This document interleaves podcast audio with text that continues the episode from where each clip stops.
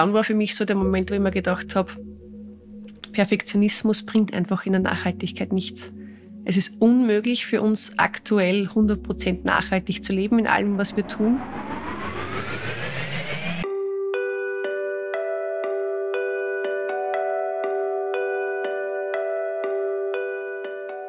Ich weiß ja nicht, wie es euch geht, aber an dem Begriff Nachhaltigkeit komme ich mittlerweile kaum mehr vorbei. In allen Lebensbereichen, wirklich überall, gibt es grüne Alternativen. Was ich esse, was ich einkaufe, wie ich wohne, wo ich wohne, was ich trage, wie ich mich von A nach B bewege und, und, und. Diese Liste, die ist einfach ewig. Klar, das ist auch wichtig und richtig vor dem Hintergrund, dass das Ausmaß, wie wir seit Jahrzehnten und Jahrhunderten mit der Erde umgehen, allen bewusst und immer deutlicher spürbar wird. Und das Problem ist, dass wir eigentlich schon zu weit gegangen sind ne? und, sage ich mal, über, über das, was uns eigentlich zur Verfügung steht und hinweggesetzt haben und tief in den roten Zahlen sozusagen klimabilanztechnisch einfach stecken und deshalb so drastisch eben auch, ne, also vor allem CO2 reduzieren müssen. Das war Inas Nureldin. Er ist einer der Mitbegründer der nachhaltigen Online-Bank Tomorrow. Ich finde, dass er die Situation, in der wir uns befinden, ziemlich treffend beschreibt. Wir sind schon viel zu weit gegangen und es muss sich, am besten jetzt sofort, unfassbar viel ändern. Vor allem auf struktureller Ebene, also politisch und wirtschaftlich. Aber auch in unserem persönlichen Alltag haben wir ganz viele Möglichkeiten, unser Verhalten in vielen Bereichen anzupassen.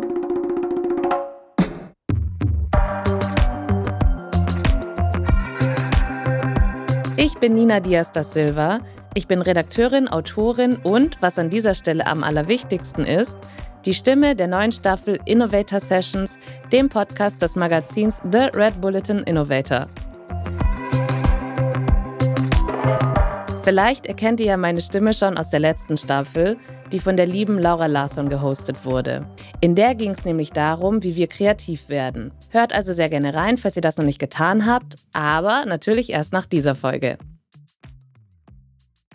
In dieser Staffel soll es allerdings um etwas anderes gehen. Ich stelle mir die ganz konkrete Frage, wie nah an nachhaltig schaffe ich denn überhaupt? Also ich würde mal behaupten, ich führe einen recht bewussten Lebensstil, aber da geht natürlich noch mehr. Viel mehr vermutlich. Erreiche ich die 100 Prozent, die laut Cornelia Diesenreiter, das ist die Frau, die ihr eingangs gehört habt und die als Autorin und Inhaberin von Unverschwendet eine unserer Interviewgästinnen in dieser Staffel ist. Also erreiche ich die 100 Prozent, die so utopisch sind? Falls ja, wie schaffe ich das? Und falls nein, woran hapert's? Ich finde, das, das fühlt sich wie die totale Frustration gerade an. Ich finde das so schlimm. Also wirklich, das ist. Und ich meine, diese Woche hier, die ist mir ja natürlich dann auch in manchen Punkten einfach nicht leicht gefallen. Ihr hört, das wird vielleicht doch nicht die Spazierfahrt, wie ich dachte. Das Gute ist, ich bin nicht alleine. Nein, ich habe nämlich zwei Experten im Gepäck oder viel eher auf Kurzwahl. Das sind René Wattral und Finn Schmidt von Regenholz. Sie haben sich dem nachhaltigen Handwerk verschrieben, das sie quasi mit den Vorteilen digitaler Tools verbinden. Sprich, sie planen und bauen nachhaltige Möbel und allerlei Dinge aus Holz und das mit Hilfe von Software, Laser und zeitlosen Designs.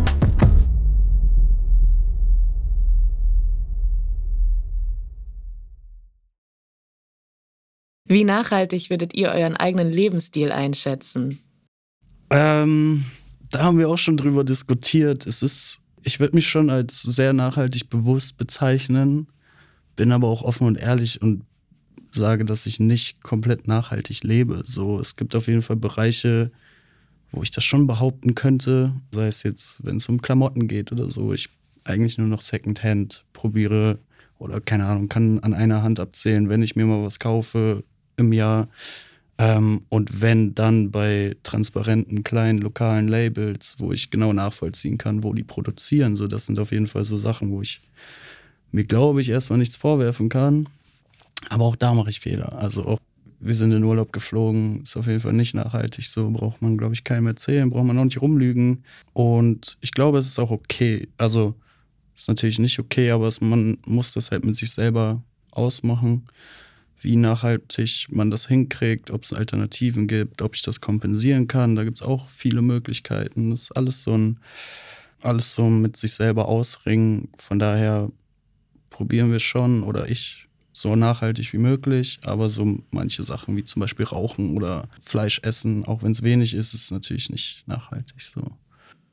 Aber würdest du, also zählst du in deine persönliche Bilanz so das Thema, ähm, wie lebenswert gestalte ich mein Leben eigentlich? Also fließt es da auch mit rein? Voll. Also Okay. das ist für mich auch ein Thema der Nachhaltigkeit. Ich kann mir jetzt natürlich super viele Verbote auflegen und sagen, nee, ich mache das alles nicht. Dann ist halt wieder die Frage, ist mein Leben an sich für mich nachhaltig? Also ist das dann cool? Fühle ich mich wohl oder brauche ich halt manche Dinge so, dass es dann vielleicht eine andere Form von Nachhaltigkeit, nicht ökologisch, sondern halt irgendwie, wie auch immer man das nennt. Aber ähm, genau, das ist es halt, oder was man sich selber klar machen muss und dann für sich einen Weg finden muss, zu sagen, okay, das ist jetzt mein nachhaltiger Weg, den gehe ich jetzt und ich probiere bei manchen Dingen krass drauf zu achten, wo ich gut und gerne darauf verzichten kann, weil es Sinn macht oder ich es nicht brauche.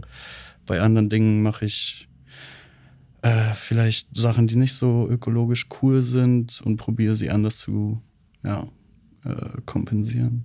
Okay, das ähm, erleichtert mich aber. Also, weil ich habe gerade nur so, nur so Fehler und nicht so cool und schlimm. Und ich dachte so, oh Gott, nicht, dass sie jetzt den ganzen Urlaub bereuen, das wäre total schlimm. So, weil, also, ne, das ist doch also auch super wichtig, finde ich. Aber vielleicht ist es auch so eine kleine privilegierte Bubble. Hm, Ich glaube, das ist denkt. aber auch bei, wenn einem das Thema bewusst ist, genau halt diese Krux so abzuwägen, ne? welche Lebensbereiche, wo kann ich halt wirklich voll was ändern und mit bewirken und welche Lebensbereiche muss ich halt irgendwie auch gucken, dass mein persönliches Wohlbefinden passt und ich irgendwie ein nachhaltiges Mindset auch habe, so, ne, einfach gesund einen Lebensstil führe, so. Da muss man halt abwägen und irgendwie alles richtig zu machen, ist halt sehr, sehr schwer. Und ja, wie Finn meinte, einfach auch ein lebenswertes Leben führen zu dürfen und nicht in diesen Zwang dann irgendwie geraten, weil gibt da manche Fragen, die kann man sich vielleicht doch noch nicht so genau beantworten auch. Und Ja, oder scheitert an der Umsetzungsfähigkeit tatsächlich. Welche, welche Bereiche, René, ähm, fallen dir denn irgendwie besonders leicht oder besonders schwer unter dem nachhaltigen Aspekt zu packen? Also besonders leicht, fangen wir mal damit an, ist halt auf jeden Fall unser Thema, wo wir ja auch unser Business draus gemacht haben. Also wirklich zu schauen, wie produziere ich nachhaltig, also wirklich in Produkten gedacht, wie gehe ich mit Rohstoffen um, wo kommt das Ganze her, wie lange ist die Lebenszeit von einem Produkt? Oder wie Finn meinte, brauche ich das überhaupt? Und all diese Sachen halt mit einzudenken und dann halt irgendwie bei uns im Holzbeispiel zu schauen, okay, dann mache ich halt ein Produkt, das ist funktional, das hat einen Mehrwert für viele Menschen, ähm, plus hält dann auch so lange, wie bis halt ein neuer Baum gewachsen ist. So, ähm, das wäre halt eine schöne Wertschöpfungskette, wo halt irgendwie alle dran gewinnen würden. Ähm, da fällt es mir persönlich voll leicht drin zu denken und das ist auch so, haben wir uns ja auch zur Mission gemacht, das voranzubringen. Wenn ich dann aber zum Beispiel bei mir dann auch wieder Lifestyle, auch an Gesundheit denke, weiß ich, dass ich einfach viel mehr, viel besser machen könnte noch.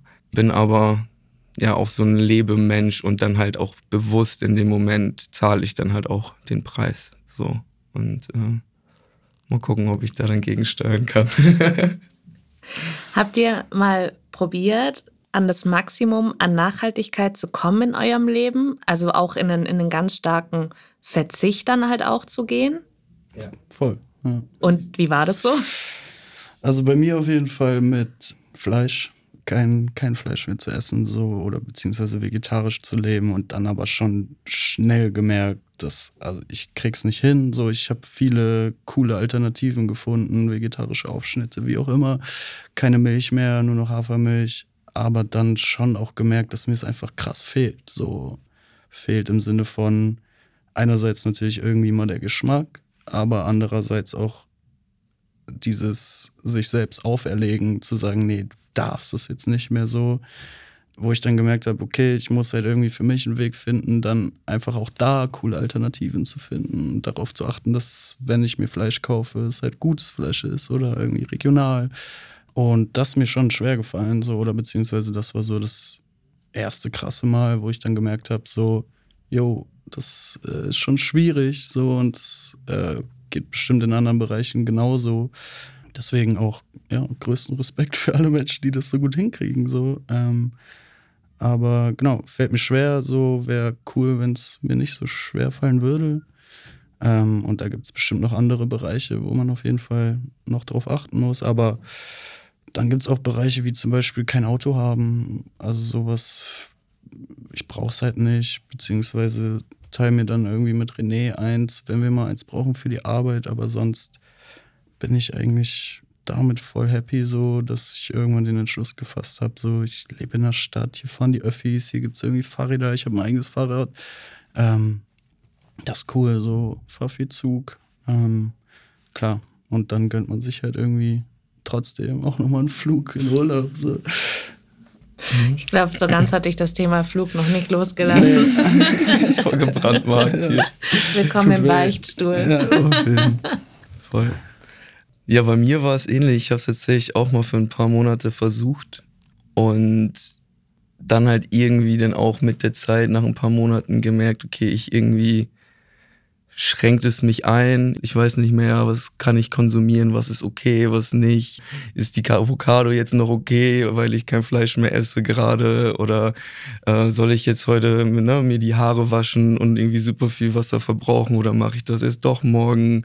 Fliege ich in Urlaub oder nehme ich mir doch vier Wochen Zeit und mache das mit dem Fahrrad? Genau, einfach glaube ich auch bei mir über so eine Zeit sehr intensiv versucht und deswegen jetzt so ein bisschen auch am Grenzen für mich persönlich am Ziehen, um wieder dieses ja, lebenswerte Leben führen zu können, was man, wo man halt irgendwie mit sich selbst im Einklang ist und das funktioniert. Und merkt ihr aber, dass ihr also jetzt, ich habe das Gefühl, ihr seid so quasi, ihr hattet eine Ausgangssituation, dann seid ihr einmal ins Extrem und es pendelt sich so irgendwo in einem für euch guten Mittelwert ein. Überprüft ihr euch dennoch irgendwie ab und zu, dass ihr zum Beispiel feststellt, ich weiß nicht, ich habe irgendwelche Muster entwickelt, keine Ahnung, vielleicht, dass man beim Händewaschen das Wasser laufen lässt oder so. Also überprüft ihr euch da regelmäßig und guckt, wie ihr das anders machen könnt? Also solche Kleinigkeiten immer aktiv direkt gegensteuern, wenn das im Moment bewusst wird und das Wasser läuft gerade, dann macht man es halt einfach kurz aus. So, ne? Das kann man ja wirklich irgendwie noch hinkriegen. So. Genau, das ist halt auch so ein bisschen die Krux an dieser ganzen Geschichte. Halt mit einem wachsenden Bewusstsein hast du halt immer wieder dieses Hinterfragen. Und wo wir halt bei dem Punkt von vorher wieder wären, kann ich es bewerten, was ist jetzt richtiger oder äh, und bin ich überhaupt fähig, das auch umzusetzen? Genau, deswegen da halt einfach so unser oder mein Ansatz zu gucken, okay, man hat halt Fokusbereiche im Leben, da macht man das, dann zieht man das auch strikt durch. Und ähm, bei anderen macht man halt einfach mal bewusst die Augen kurz zu und geht halt weiter. So. Ja. Voll. Und ich finde, gerade weil das ja auch ein Riesenthema geworden ist, Gott sei Dank prasselt das ja eigentlich auch täglich auf uns ein durch Social Media, Nachrichten, wie auch immer, wird man immer konfrontiert. Und ich finde, da ist schon immer dann bei mir, wo ich denke, oder überlege, mache ich das auch so oder könnte ich da vielleicht doch auch noch was besser machen? Meistens sind ja auch Vorschläge mit drin. Jetzt natürlich mit der Gaslieferung, Heizung, keine Ahnung, da überlegt man ja dann schon, brauche ich die jetzt überhaupt anmachen oder nicht? So, was man theoretisch sich ja auch vorher schon überlegen hätte können. Aber ich glaube, das sind immer genau so Punkte, wo man dann ins Grübeln kommt, überlegen kommt, so, wie mache ich das eigentlich? Könnte ich das noch besser machen? Und Fällt euch äh, so eine Änderung ein, die euch kürzlich bewusst geworden ist? Nicht mehr fliegen. Wirklich kürzlich. Vielleicht eine Kleinigkeit. Ich musste aber auch kurz überlegen, falls es überhaupt, also äh, Wasser trinken. Also ich für mich mehr gucken, dass ich mehr Wasser trinke, mich irgendwie ne, gesund halte. Aber auch zum Beispiel nicht mehr irgendwie Wasser kaufen muss mit lautes Wasser in irgendeiner Glasflasche, sondern auch das Leitungswasser halt reichen kann. So. Hm. Ja, das war jetzt vor kurzem so eine Erkenntnis. Ihr begleitet mich ja durch den Podcast so ein bisschen. Was glaubt ihr, werde ich lernen während der nächsten Folgen? Also dazu muss man sagen, also ich mache mir schon noch meine Gedanken darüber. Ich versuche auch Kaufentscheidungen und Kram zu hinterfragen. Ich bin aber überhaupt keine Expertin in irgendeinem Bereich. Ne? Also weder bin ich beruflich damit irgendwie wahnsinnig stark konfrontiert, ähm, noch privat, also ich setze mich dem nicht gezwungenermaßen sehr stark aus. Aber klar, wie du, wie du gesagt hast, Finn, man wird halt irgendwie damit befeuert und ähm, macht sich schon noch seine Gedanken. Das war die längste Erklärung zu Ich bin Laie. Mhm. Was glaubt ihr, werde ich lernen? Was, von was glaubt ihr, könnte ich total überrascht werden? Also so aus unserer Erfahrung jetzt mit Regenholz was du lernen wirst oder womit du konfrontiert wirst, ist auf jeden Fall, dass alles, was man konsumiert, einen riesigen Rattenschwanz hat. wird drüber nachdenken, wo kommt das Produkt her, aber dann geht es halt weiter, wie wird das transportiert, äh, wie wurde es vielleicht davor produziert, wer spielt da alles mit einer Rolle und das dann auch noch wieder zu vergleichen mit anderen macht super schwierig. Also eigentlich gibt es da kein Ende. Also so dieses, wenn man sich wirklich mal damit befasst, ist es super schwierig, bis zu einem Endpunkt zu kommen, wo man für sich selber sagt, jo, jetzt habe ich die Lösung und ähm, das ist es jetzt. Was natürlich auch daraus kommt, dass ja, viel Marketing betrieben wird, viel draufsteht, was vielleicht gar nicht drin ist und es da dann auch wieder schwierig ist zu vergleichen, wem glaubt man, glaube ich jetzt irgendeiner Zertifizierung, von wem ist die? Ähm, genau, also das wird wahrscheinlich auf dich zukommen. Plus, wenn man sich das dann erstmal bewusst macht, bei den ganzen Produkten, die man dann täglich oder nicht nur Produkten, sondern generell, was man konsumiert oder benutzt, sei es Transport, wie auch immer, das dann auch darauf anzuwenden und da auch mal zu gucken, zu vergleichen. Also das ist immer leicht gesagt. So, man, man guckt mal, was die beste, nachhaltigste Entscheidung ist. Aber wenn man dann alle Einflussfaktoren damit einrechnet, wird es auf jeden Fall sehr schnell, sehr unübersichtlich und für einen selber auf jeden Fall schwierig, da die beste Lösung zu finden. Ja, ich glaube, das wird da auf dich zukommen. Fun, fun, fun. ja. René und Finn bekommen wir noch öfter zu hören in dieser Staffel. Falls ihr aber gerade denkt, Moment, können wir das Interview noch weiterhören? Ja, könnt ihr. Das gibt es in voller Länge im Anschluss an die Staffel hier bei Innovator Sessions. Und um das nicht zu verpassen, folgt uns bei Spotify und Instagram. Um mir also die Frage richtig zu beantworten, welchen Grad an Nachhaltigkeit ich eigentlich erreichen kann, zumindest nach unserem heutigen Wissensstand, möchte ich mich in den nächsten sechs Folgen, okay, Achtung, das klingt jetzt ein bisschen kitschig, gemeinsam mit euch auf eine Reise begeben und verstehen, was Nachhaltigkeit für unseren Alltag denn ganz realistisch bedeuten sollte. Dazu spreche ich mit Menschen aus den unterschiedlichsten Branchen und Berufen, die sich der Nachhaltigkeit verschrieben haben. Also kurz, mit Menschen, die was zu sagen haben. Mit dem geballten Wissen, das ich dann ja hoffentlich habe, stürze ich mich in ein Selbstexperiment. Das sollte ja eigentlich ein Selbstläufer werden. Ich bin dann ja auch so etwas wie ein Nachhaltigkeitsprofi. Was also soll da schon schiefgehen? Ich habe im Vorhinein meine Gästinnen dieser Staffel gefragt, wie sie denn für sich Nachhaltigkeit definieren würden. Und ich fand es krass spannend zu sehen, wie unterschiedlich die Antworten teilweise waren. Zum Beispiel die von Marissa Hofmeister. Sie ist zertifizierte holistische Ernährungsberaterin und Creator. Also für mich ist Nachhaltigkeit wirklich, das hatte ich glaube ich vorhin in einem Satz gesagt, ist, wenn man etwas schafft, so umzusetzen, dass man es wirklich nachhaltig, also lange Zeit umsetzen kann. Weil immer diese Phasen zu haben, in der man mal das macht und danach wieder komplett zurückrudert in seine alten Muster, das ist halt einfach nicht nachhaltig. Und ich glaube, das kann man auf alle Lebensbereiche eben ausbreiten. Florian Lehmkuhl hingegen, der ist Ingenieur und Experte für das Thema Plastikrecycling, definiert den Begriff aus einer etwas anderen Perspektive. Nicht so viel von Theoriegebäuden auszugehen und von großen Visionen und Ideen, sondern uns praktische Beispiele anschauen, wie können wir das denn machen. Und äh, es gibt so Bionik nennt es sich oder Biomimicry, das sind so Ideen, wo man wirklich versucht, wenn man irgendwie vor einem Problem steht, zum Beispiel wir haben irgendwie Müll ist ein Problem, ja, sehe ich. Ähm, wie macht die Natur das denn? Wie, wie sorgt die Natur dafür, dass sie keinen Müll hat, dass sie keinen Müll produziert? Und dann einfach zu gucken, ah, okay, die Natur macht wohl irgendwie eine Kreislaufwirtschaft. Wie schafft die das? Genauso wie Annelina Waller. Sie ist Creator und beschäftigt sich auf ihren Social-Media-Kanälen mit Themen wie Veganismus, Achtsamkeit und Bewegung. Wow, das ist eine sehr, sehr gute Frage. Ja, Nachhaltigkeit, jetzt so das Erste, was mir kommt, würde ich Nachhaltigkeit für die Welt, für den Planeten, aber auch für mich selber so dass ich quasi so lebe, dass es in Einklang mit mir ist, aber auch mit dem Planeten und dass ich die Frage mit kann meine zukünftige Generation noch ein schönes Leben haben, wenn ich jetzt mich so entscheide, mit Ja beantworten kann. Sebastian Stricker ist einer der Gründer von Share. Share verkauft Produkte aus allen gängigen Bereichen des Alltags und unterstützt damit verschiedene soziale wie nachhaltige Organisationen.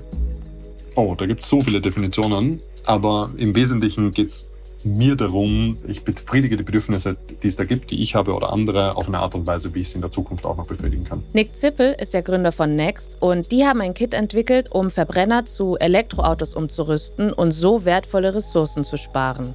Ähm, Nachhaltigkeit definiere ich mit der Erhöhung von Freude, Entschleunigung, Liebe. Alles, was nachhaltig ist, ist mehr Liebe. Ria Rehberg ist Geschäftsführerin der NGO Veganuary.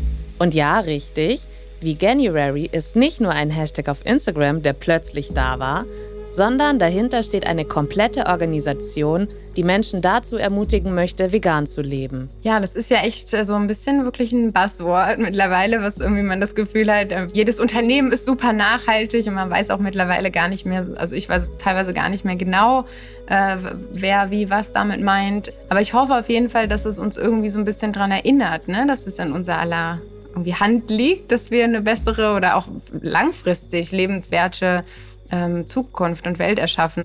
Und Malte Schremmer, Gründer von Goldeimer. Kurzer Fun Fact: Goldeimer ist ein Unternehmen, das sich darum kümmert, dass wir auch nachhaltig aufs Klo gehen können. Puh, Nachhaltigkeit ist halt so ein schon ganz gut abgenutzter Begriff mittlerweile, der einfach in sehr vielen Bereichen stattfindet und ich glaube auch von vielen Unternehmen ganz eigenständig interpretiert werden. Aber für mich heißt Nachhaltigkeit eigentlich als Einzelperson das, was ich zu einem gesunden und kreislauforientierten Leben innerhalb der planetaren Grenzen beitragen kann, auch zu machen. Also Richtung Ernährung, Richtung Flugreisen, Mobilität, ähm, mir da einfach möglichst viel Mühe zu geben. Das waren natürlich nur einige der Antworten, die ich bekommen habe. Ich dachte ja, die Frage ist super einfach zu beantworten und dass ich auch irgendwie prägnantere Antworten bekomme, denn das sind ja hier schließlich die Profis. War sie dann aber im Endeffekt gar nicht, sondern hat eigentlich genau das Gefühl bestätigt, das auch ich als Laie habe, nämlich, dass die ganze Kiste einfach schwammig und irgendwie auch überfordernd ist. Elisa Naranjo von Einhorn, einer Brand, die nachhaltige Kondome und Periodenprodukte herstellen, hat das auch nochmal ziemlich genau auf den Punkt gebracht. Leider sehe ich aber voll oft, dass Nachhaltigkeit definiert wird, ja, im Vergleich zu anderen. Also less evil ist schon nachhaltig, dabei ist halt bloß nicht so massiv Kackscheiße, wie es bisher war. So, aber das heißt doch noch lange nicht, dass es nachhaltig ist. Also so. Und da wünschte ich mir total oft ja einfach so, so, so ein Korrektiv. Jetzt folgt Werbung. Wobei ich ja eher Programmhinweis sagen würde, denn ich will euch heute den Podcast E-Commerce Why Not vorstellen. In dem sprechen Johannes Klisch und Romy Riffel über Everything E-Commerce, Digitalszene, Online-Marketing und Amazon. Und die müssen es wissen, denn sie sind zwei der GründerInnen von Snox und Snox Salting. Und gerade beim Thema Gründen gibt es ja vieles, aber eben kein Schema F. Man ist neu, man ist innovativ, man muss einfach mal machen. Und von dem Grundsatz bin ich ja selbst seit neuestem auch Fan und damit sind Johannes, Rumi und ich nicht alleine. Denn in jeder Folge laden sie sich spannende Gästinnen ein, die alle viel Business machen, aber niemals so, wie man es nach Lehrbuch eigentlich machen sollte. Sondern jede und jeder hat sich irgendwann mal gefragt, ey, why eigentlich not? Und damit sind sie erfolgreich. E-Commerce Why Not ist also nicht nur spannend und super informativ, sondern vor allem auch praxisnah. Sprich, heute hören, morgen anwenden. Jeden Montag erscheint eine neue Folge, natürlich überall dort, wo es Podcasts gibt. Und wer nicht bis zum nächsten Montag warten will, der düst fix rüber zu snox.com slash innovator sessions und hört schon mal rein.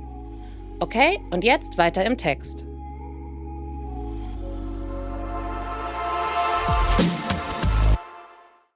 Sehr wahrscheinlich habt ihr beim Einkaufen auch schon mal vorm Regal gestanden und auf den Verpackungen solche Begriffe gelesen wie Bio oder Öko oder auch aus kontrolliert biologischem Anbau. Das sind alles geschützte Begriffe. Wer die also auf sein Produkt packt, folgt ganz gewissen Bedingungen. Und wusstet ihr, dass im Gegensatz dazu Nachhaltigkeit kein gesetzlich geschützter Begriff ist und damit keinen Richtlinien unterliegt? Für mich ist es echt mindblowing gewesen, weil also rein theoretisch jeder alles als nachhaltig bezeichnen kann, obwohl es das gar nicht ist. Manchmal reicht ja eine grün-braune Verpackung aus, dass Menschen schon glauben, das ist nachhaltig, obwohl überhaupt nichts nachhaltig dran ist, aber einfach weil es mattes Papier ist und irgendwie so ein bisschen diesen Öko-Touch hat vom Aussehen her. Oder dann stehen so Dinge drauf wie eco-friendly wo, wo man sich einfach was, ja, was, was heißt das jetzt genau? Oder wenn zum Beispiel so Begriffe wie Naturkosmetik, die sind rechtlich nicht geschützt. Das heißt, das kann sich jeder draufschreiben, ohne dass irgendwas dahinter steckt. Aber wenn ich Naturkosmetik lese, dann glaube ich natürlich, ah, das muss nachhaltig sein, weil es ist ja Naturkosmetik. Und das macht halt Einkaufen und Produkte und, und Differenzierung für den Einzelnen absolut schwierig. Ich habe natürlich auch recherchiert und das Bundesministerium für nachhaltige Entwicklung und Zusammenarbeit hat die Idee von Nachhaltigkeit folgendermaßen definiert. Nachhaltigkeit oder nachhaltige Entwicklung bedeutet, die Bedürfnisse der Gegenwart so zu befriedigen, dass die Möglichkeiten zukünftiger Generationen nicht eingeschränkt werden. Dabei ist es wichtig, die drei Dimensionen der Nachhaltigkeit wirtschaftlich effizient, sozial gerecht, ökologisch tragfähig, gleichberechtigt zu betrachten. Um die globalen Ressourcen langfristig zu erhalten, sollte Nachhaltigkeit die Grundlage aller politischen Entscheidungen sein. Okay, erstmal ein kleiner, ganz kurzer Exkurs. Wusstet ihr, dass der Grundsatz der Nachhaltigkeit eigentlich aus der Forstwirtschaft stammt? Praktisch bedeutete Nachhaltigkeit früher nämlich, dass in einem Wald nur so viele Bäume gefällt werden durften, wie auch nachwachsen konnten. Erstmals aufgeschrieben hat das Ganze 1713 der Oberberghauptmann Hans Karl von Karlowitz aus Freiberg. Karl von Karlowitz, der hieß einfach wirklich so. Aber gut, zurück zur Definition. Was ich hier besonders spannend finde und was mir vorher auch gar nicht bewusst war, ist, dass Nachhaltigkeit eben nicht nur Umwelt ist. Stattdessen ist da die Rede von drei verschiedenen Dimensionen. Also was mir da einfach irrsinnig geholfen hat, war tatsächlich dieses Drei-Säulen-Modell der Nachhaltigkeit, ähm, wo es eben die ökologische, die soziale und die ökonomische Säule gibt. Und im öffentlichen Diskurs hört man einfach sehr viel von der ökologischen Säule, also es ist dann Klimaschutz, Umweltschutz. Manchmal hört man nur ein bisschen was über die soziale Säule, ähm, die Würde des Menschen, faire äh, Bezahlung, keine Kinderarbeit.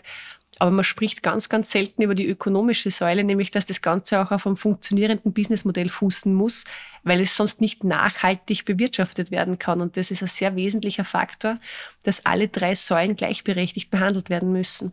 Zusammengefasst kann man sich Nachhaltigkeit als eine Art Dreiecksbeziehung zwischen drei Komponenten vorstellen, nämlich Umweltschutz, soziale Gerechtigkeit und wirtschaftliche Effizienz. Diese drei Dimensionen sind unwiderruflich miteinander verbunden und auch voneinander abhängig. Mit nachhaltigem Unternehmen, also auch Geld verdienen und wachsen zu wollen, ist also überhaupt nicht schlimm, sondern sehr sinnvoll. Oder, wie Nick von Next sagt, ja, also es fühlt sich an wie purer Umweltaktivismus und das als Unternehmer.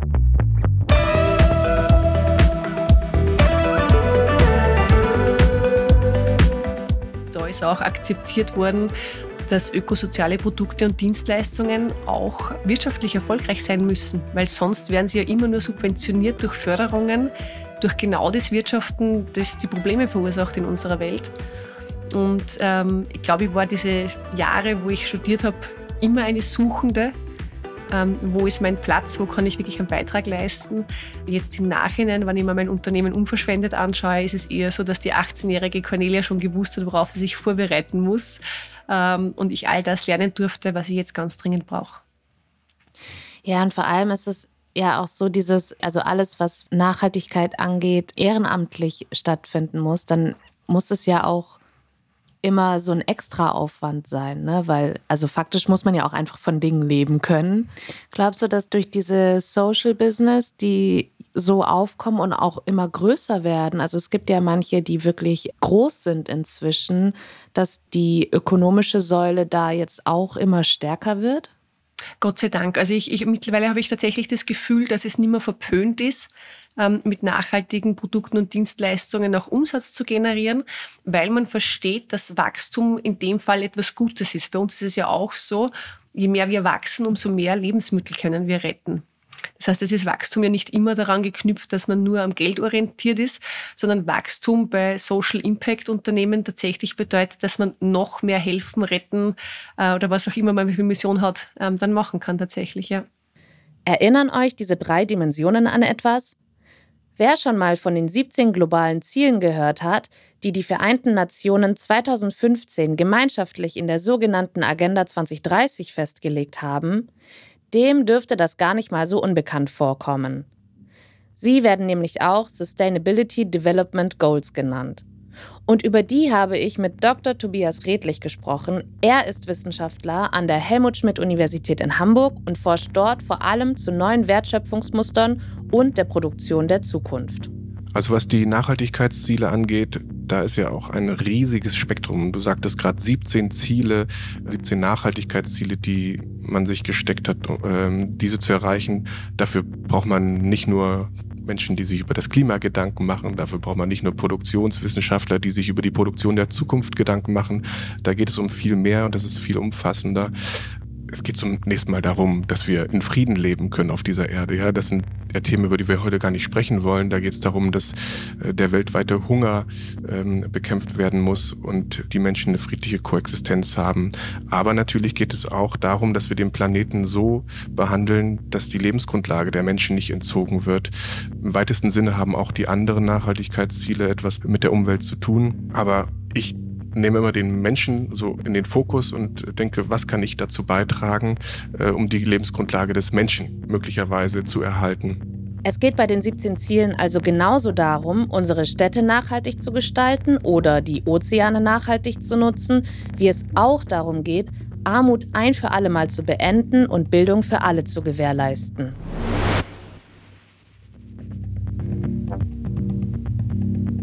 Okay, also fassen wir mal zusammen. Nachhaltigkeit bedeutet also Versorgungssicherheit. Für uns im Jetzt und für alle nachfolgenden Generationen im Morgen. Und das sowohl ökologisch als auch sozial und ökonomisch. Aber welche Rolle spiele ich da jetzt eigentlich? Also ich und mein ganz persönlicher Konsum.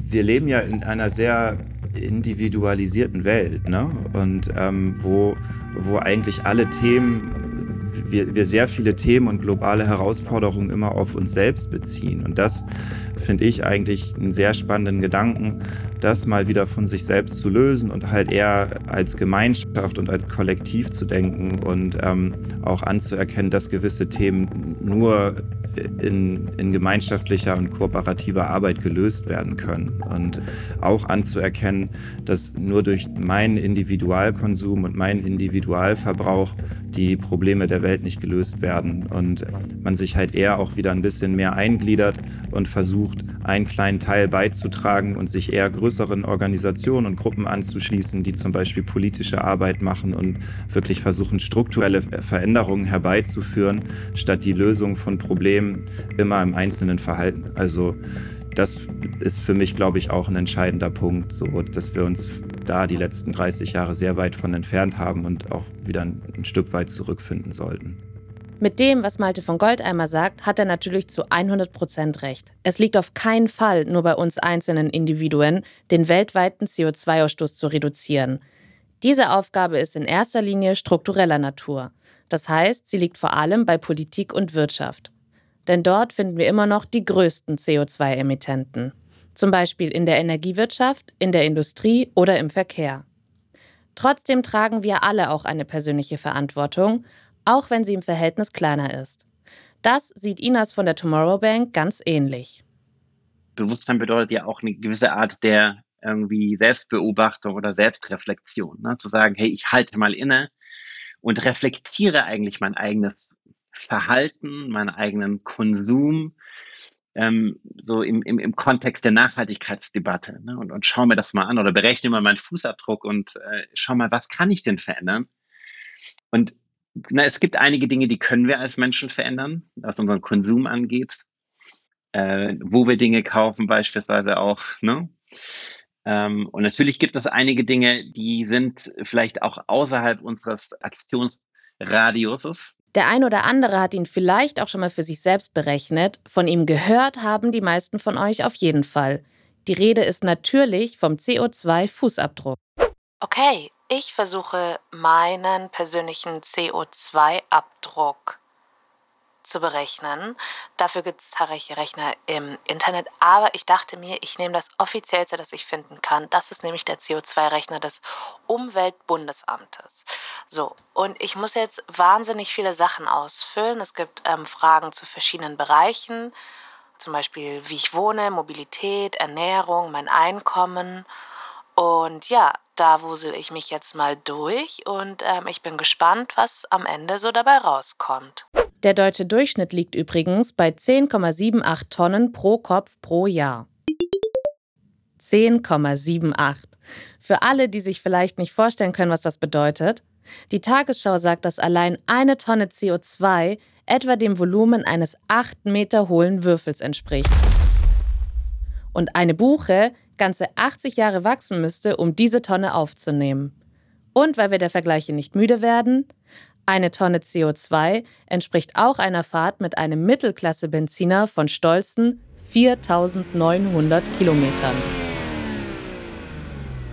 Und jetzt multipliziert das Ganze mal mit 11 oder mit 10,78, um genau zu sein, und dann mit den 83 Millionen Einwohnerinnen, die Deutschland hat. Ich möchte diese 10,78 Durchschnittstonnen einmal für euch aufschlüsseln. Also 2,7 Tonnen fließen dabei ins Wohnen und den Strom, 2,16 Tonnen in die Mobilität, 1,69 in die Ernährung, 0,89 in alles, was öffentlich stattfindet. Und 3,39 Tonnen fasst das Umweltbundesamt unter sonstigen Konsum zusammen. Also sowas wie Kleidung, Möbel oder Elektroartikel. Und dann klicke ich auf das Ergebnis und bin ein bisschen überrascht. Der deutsche Durchschnitt liegt bei 10,78 Tonnen und ich dachte mir, na gut, ich wohne in einer relativ kleinen Wohnung, ich habe kein Auto, ich fliege nie, ich habe als Ernährungsweise fleischarme Kost angegeben, aber doch extrem reduziert irgendwie nur Fleisch esse. Aber man will ja auch so ehrlich und transparent wie möglich sein. Ne? Auf jeden Fall 10,78 deutscher Durchschnitt. Und ich hätte gedacht, ich liege deutlich drunter, ich bin bei 6,52. Na gut, eigentlich ist es irgendwie die Hälfte, aber es fühlt sich dennoch relativ viel an. Viel eindrücklicher finde ich ja den Vergleich von WWF. Wenn alle Menschen so leben würden wie ich, bräuchten wir 1,85 Erden. Das ist mehr als wir haben, was ja bedeutet, dass mein Lebensstil doch nicht so nachhaltig ist. Wie also schaffe ich es zu absoluter Nachhaltigkeit? Und schaffe ich das überhaupt? Wie es ist, Nachhaltigkeit als Creator im Fokus der Öffentlichkeit zu leben, wie man nachhaltig und komplett ohne Wasser aufs Klo gehen kann. Ja, das geht. Und was für einen unfassbaren Impact es hat, bei welcher Bank wir unser Geld auf dem Konto liegen haben, darüber sprechen wir in der nächsten Folge. Ich freue mich auf euch. Und lasst uns sehr gerne Feedback da auf Instagram oder LinkedIn oder direkt eine Bewertung auf Spotify und Apple Podcasts. So, das war's jetzt mit der ersten Folge der neuen Staffel Innovator Sessions vom Magazin The Red Bulletin Innovator. Ich sehe euch dann in zwei Wochen hier an Ort und Stelle. Bis dahin.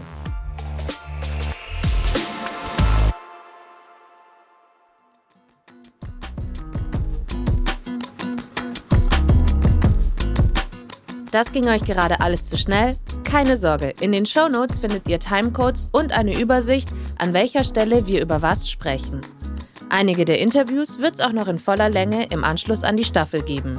Jetzt abonnieren und nichts verpassen. Innovator Sessions ist ein Podcast vom Magazin The Red Bulletin Innovator, redaktionell betreut und produziert von Podstars bei OMR. Moderation Nina Diaz da Silva. Audio Production Lili Hun, Lawrence Small, Konstantin Ihlenfeld. Redaktion und Skript Nina Diaz da Silva und Lolita Cabasele. Concept Management Denise Fernholz. Projektmanagement Nele Diestel. Owned Media Manager von Red Bull Lisa Masten.